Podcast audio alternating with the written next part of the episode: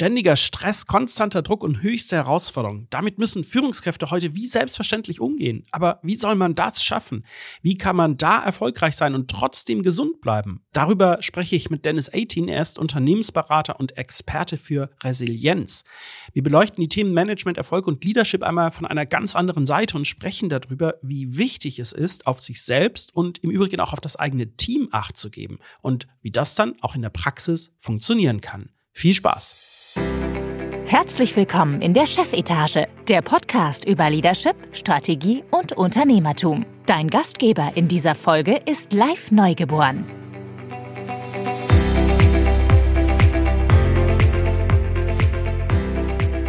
Ja, hallo und herzlich willkommen hier in der Chefetage. Ich freue mich sehr, dass ihr wieder mit dabei seid. Mein Name ist Live Neugeboren. Dies ist einmal eine Folge ohne Ralf Lottermann, den ich an dieser Stelle ganz herzlich grüßen möchte. Ich habe heute einen Gast eingeladen, Dennis 18, Unternehmensberater und Experte für Resilienz und wir wollen genau über dieses Thema sprechen. Die große Frage ist ja, wie können Führungskräfte, Unternehmer, Gründer mit Druck und Stress umgehen? Das ist so ein, so ein Thema, was ich immer wieder auch selber mitbekomme und höre und ähm, auch selber im Übrigen auch fühle. Wir leben ja in so einer Zeit, die ja jedenfalls gefühlt immer mehr Belastungen mitbringt. Wir haben jeden Tag gefühlt eine neue Krise, die ausbricht in der Welt, vielleicht aber auch bei einem selber. Wir sind ständig erreichbar, Arbeit wird immer wieder stärker ausgewertet und analysiert und überprüft, die Ansprüche steigen überall.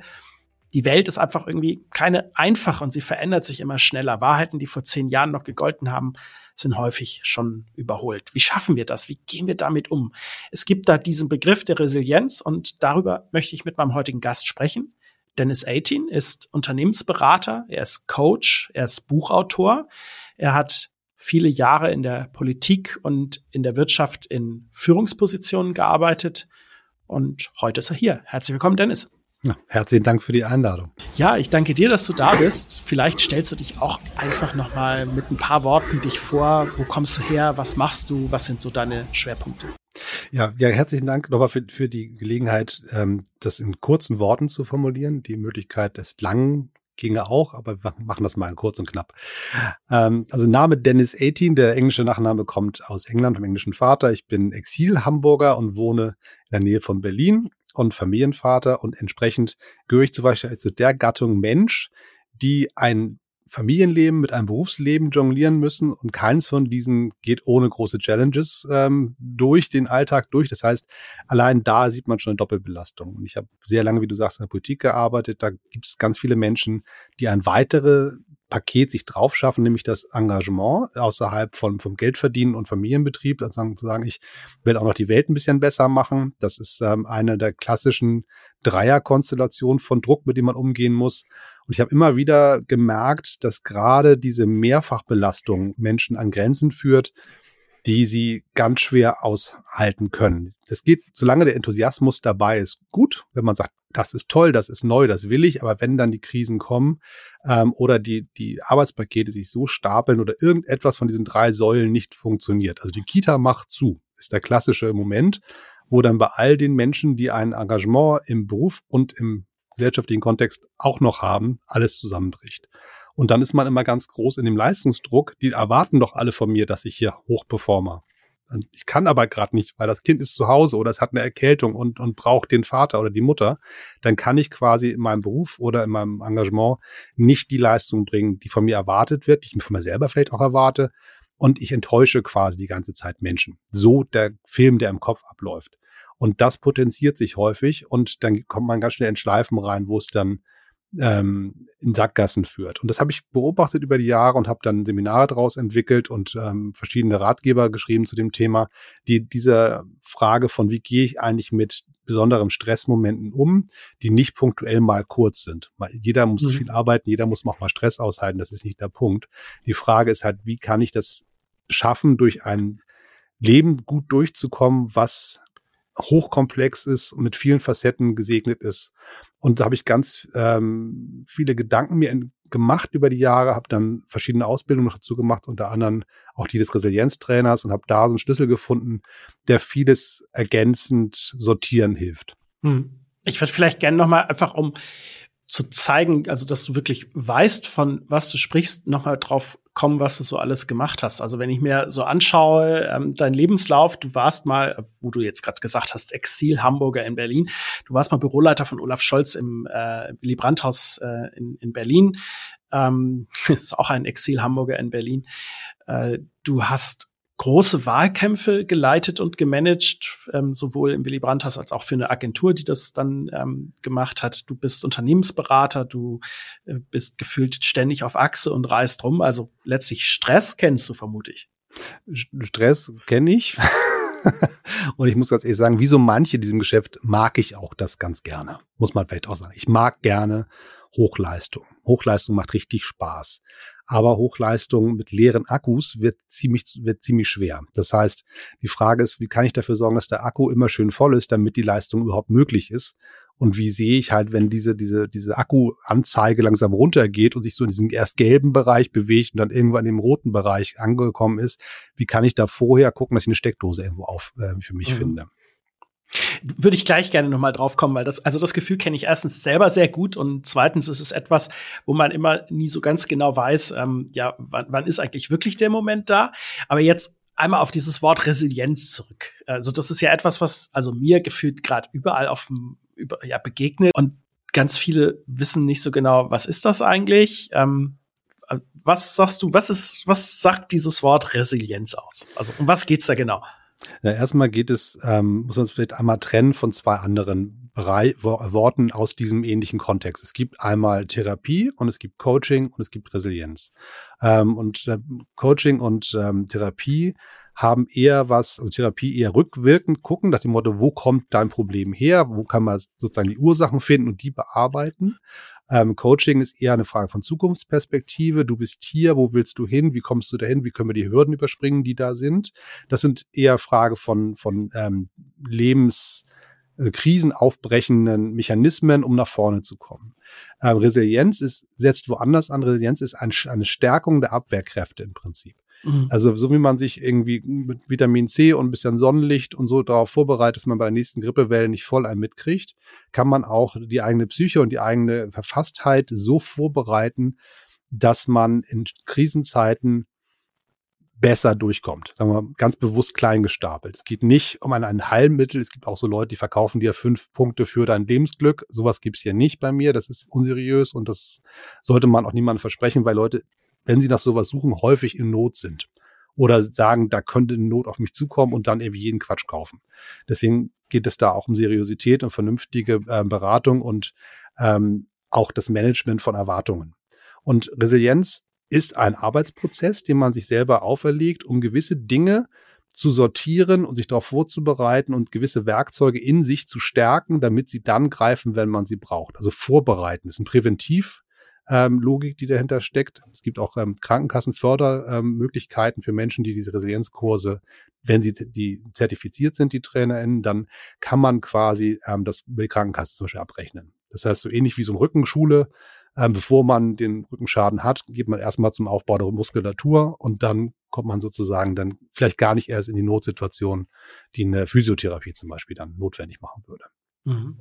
Das heißt, wenn man es mal ganz hart sieht, dann ist letztlich dieses ganze Thema Resilienz auch etwas, was ich selbst, wenn ich jetzt mal unterstellt, gar kein Menschenfreund irgendwie wäre in der Wirtschaft, im Management, sondern einfach sage, ich möchte möglichst leistungsfähig sein. Ich möchte auch, dass mein Team möglichst leistungsfähig ist, äh, wo dieses Thema dann aber für mich extreme Relevanz bekommt, weil das das ja sicherstellen kann, dass ich leistungsfähig überhaupt bleibe und nicht eben ausfalle.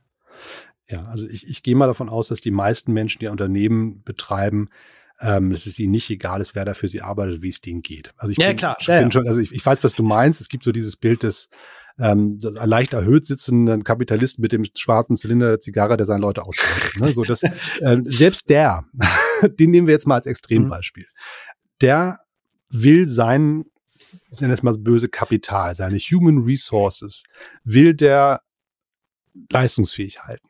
Genau. Alle anderen, die normalen Menschen, ja, so, die wollen das natürlich auch, weil ihr Unternehmenserfolg davon abhängig ist, dass die Leute ihren Job gut machen können.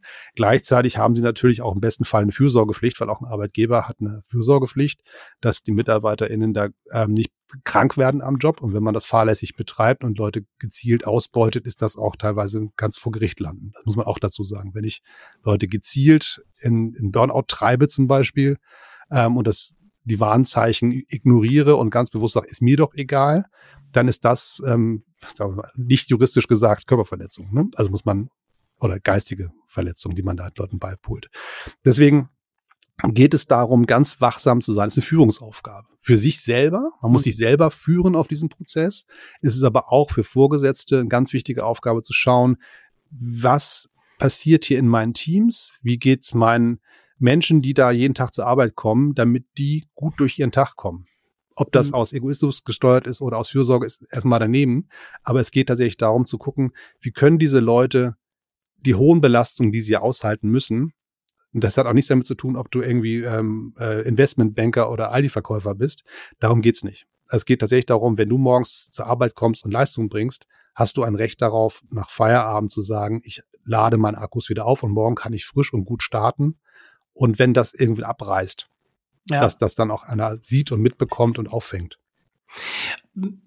Also ich habe den Gedanken deshalb gehabt, weil ich das Gefühl habe, dass dieses Thema Resilienz und alles, was damit zu tun hat, häufig von vielen ein kleines bisschen ja von sich selber weggeschoben wird, gar nicht, weil man die eigenen Mitarbeiter ausnutzen möchte, sondern weil man sich selber ausnutzt und das als Zeichen von Schwäche versteht, wenn man sich anfängt, mit sowas zu beschäftigen und sagt, ähm, naja, also ich, ich muss hier halt irgendwie durchpowern und das klappt schon alles irgendwie.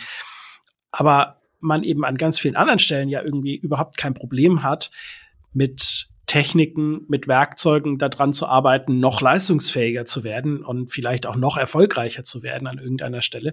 Aber eben dieses Thema Resilienz immer so in die Ecke stellt, dass das irgendwie Schwäche oder eben nicht, nicht, nichts Seriöses oder nichts Echtes ist.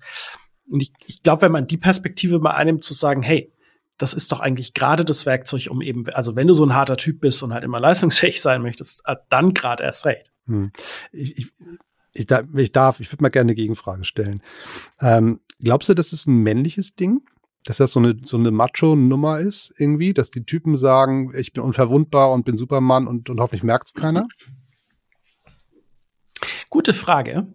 Ganz ehrlich, ich glaube fast nicht, weil, und zwar aus einem ganz bestimmten Grund. Ich glaube, auf dem ersten Blick ja, aber auf den zweiten Blick glaube ich, dass so wie ich ähm, sowohl in, in, in Wirtschaft als auch gerade in Politik Frauen erlebe, die noch viel stärker den Eindruck haben, dass alle auf sie schauen, ob sie jetzt Schwäche zeigen und dementsprechend das noch viel weniger zulassen wollen, was natürlich ein noch viel größeres Problem ist. Also wenn man nicht mhm. darüber sprechen kann, dass es einem nicht gut geht oder dass man vielleicht äh, gerade zu viel hat, weil man den Eindruck hat, dann werde ich erst recht in so eine Ecke gestellt.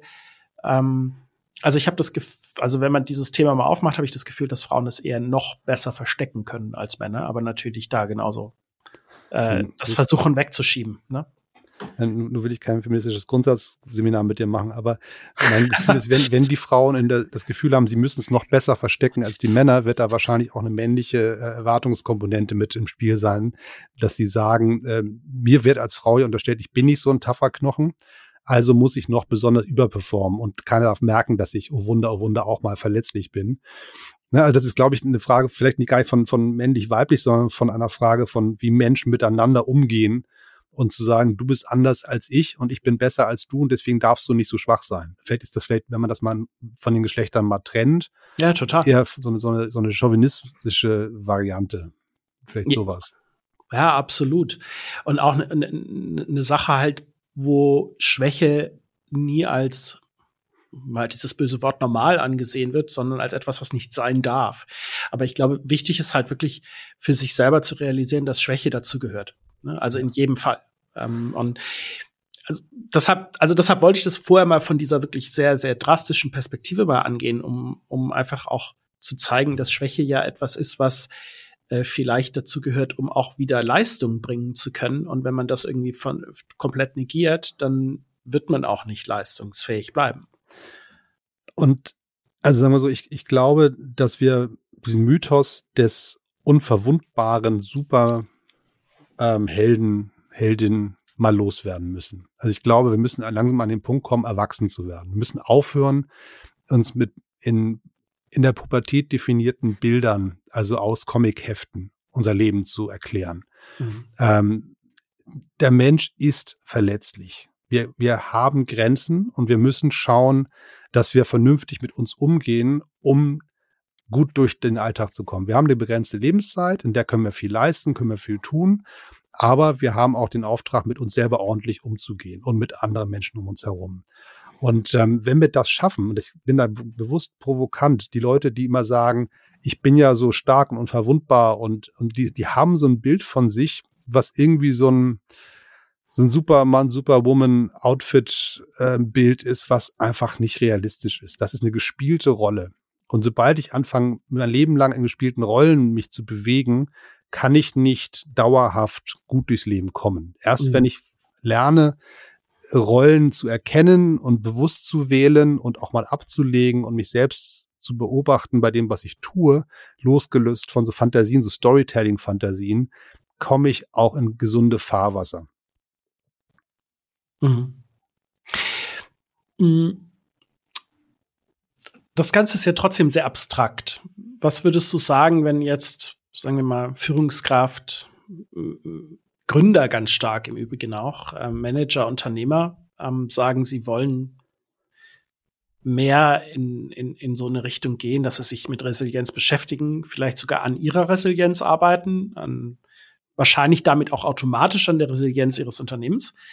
Ähm, was wären so erste Schritte? Was würdest du sagen? Ähm, Im Rahmen meiner Ausbildung habe ich so eine wunderbare, so ein, so ein sieben Resilienzfaktoren-Liste mal lernen müssen. Das ist immer lustig, man muss immer so ungerade Zahlenlisten lernen. Es gibt ja niemals so sechs oder vier oder acht, es sind immer sieben oder fünf. Ähm, so in diesem Fall sind es auch sieben. Ähm, das ist das sogenannte Lofans-Modell. Das habe ich ähm, bei der AHAB Akademie hier in Berlin gelernt. Und die haben einen sehr sinnvollen Aufbau, das sind im Prinzip die gleichen Dinge, die bei allen anderen Resilienzmodellen auch dabei sind, in eine vernünftige Reihenfolge gebracht und vernünftig erklärt. Und das ist ganz hilfreich, auch gerade wenn man sich das merken soll, was man da alles so betreibt. Deswegen sind einfache Muster manchmal ganz gut. Ähm, das L bei Lofans steht für lösungsorientiert. Das heißt, ich kann mich entweder in der Problemanalyse verheddern oder in der, in der, ähm, im Leid durch das Problem oder ich kann sagen, das Problem ist da und jetzt entwickle ich etwas, wie ich da wieder rauskomme. Das heißt von vornherein das Mindset, es gibt so, so, so, das sind so automatische Prozesse. Man kippt eher in die eine oder in die andere Richtung. Das heißt nicht, dass man das eine besser kann als das andere, sondern dass man von der Neigung her gibt es Menschen, die fallen immer eher in die Problemanalyse. Mhm. Oder sie, sie, sie, sie verheddern sich in diesen Zahnschmerz. Ich weiß nicht, wenn du das kennst, wenn ein Zahn wehtut, dann anstatt man den Zahn in Ruhe lässt, bohrt man daran rum und hofft, dass man es dadurch besser macht. Ne? So. Ähm, und das ist so ein bisschen so die Variante, komme ich dahin, zu, ähm, das Problem zu lösen, zum Zahnarzt zu gehen oder genieße ich den Schmerzen noch ein bisschen, indem ich noch ein bisschen mit dem Problem mich beschäftige? Also lösungsorientiert. Ähm, das Wort Optimismus klingt immer so ein bisschen so nach Chaka-Rede und ähm, Juhu und wir alle gemeinsam vorwärts. Aber das Gegenteil von Optimismus, Pessimismus, ist ein hochdestruktives Gefühl, ähm, weil der Pessimismus ein lahmlegt, weil es lohnt sich ja nichts es, es geht ja einfach auch nichts dann. Also es gibt ja diesen, diesen super Gag, der, der, der Pessimist, der sagt, das wird nichts mehr und oder es wird, es wird nicht schlimmer. Was, es kann nicht schlimmer werden so. Und der Optimist sagt, doch, doch, das geht doch. so, das heißt, die Frage, ähm, kippe ich in die zukunftsverweigernde, es kann ja nicht gut werden, Rolle? Oder sage ich, nee, ich arbeite bewusst mit einem positiven Zukunftsbild. Auch das kann man sich antrainieren. Da gibt es mhm. Mechanismen zu, wie man das trainieren kann, dass man diesen Wechsel hinkommt vom Pessimismus zum Optimismus. Ähm, sowas wie Opferrolle verlassen, das ist so das zweite O im, im Lofans. Das ähm, ist eine Frage von, was für einem Rollenmuster stecke ich eigentlich fest? Mhm. Sitze ich da auf dem Beifahrersitz und werde von, von, von dem Elend durch mein Leben gefahren? Oder finde ich einen Weg auf den Fahrersitz? Kann ich umsteigen, aus, anhalten, aussteigen, umsteigen, selber ans Lenkrad greifen und den Weg selber bestimmen. Wenn ich das, wenn ich das geschafft habe, mich nicht mehr in der passiven mit mir wird was gemacht Haltung zu verharren, sondern in Steuern zu kommen, dann kann es lange dauern, dann kann es schwierig sein. Aber ich bin derjenige, der am Lenkrad sitzt. Das hat was mit, mit sich selbst zu tun. Das gleiche gilt für das V in Lofans. Das ist jetzt ein bisschen wie so ein Schülerreferat. Aber ähm, das Verantwortung übernehmen. Es ist mein Job, mich zu kümmern. Ich kann das nicht delegieren. Ich kann nicht sagen, meine Resilienz ist der Job meines Vorgesetzten oder meiner Vorgesetzten. Das ist, muss ich schon selber tun. Die Vorgesetzten müssen die Rahmenbedingungen schaffen und wenn sie das aktiv blockieren, dann kann ich mit ihnen in Konflikt gehen. Aber eigentlich bin ich selber in der Verantwortung. Nicht schuld, das ist was anderes. Ich bin in der Verantwortung, mich zu kümmern.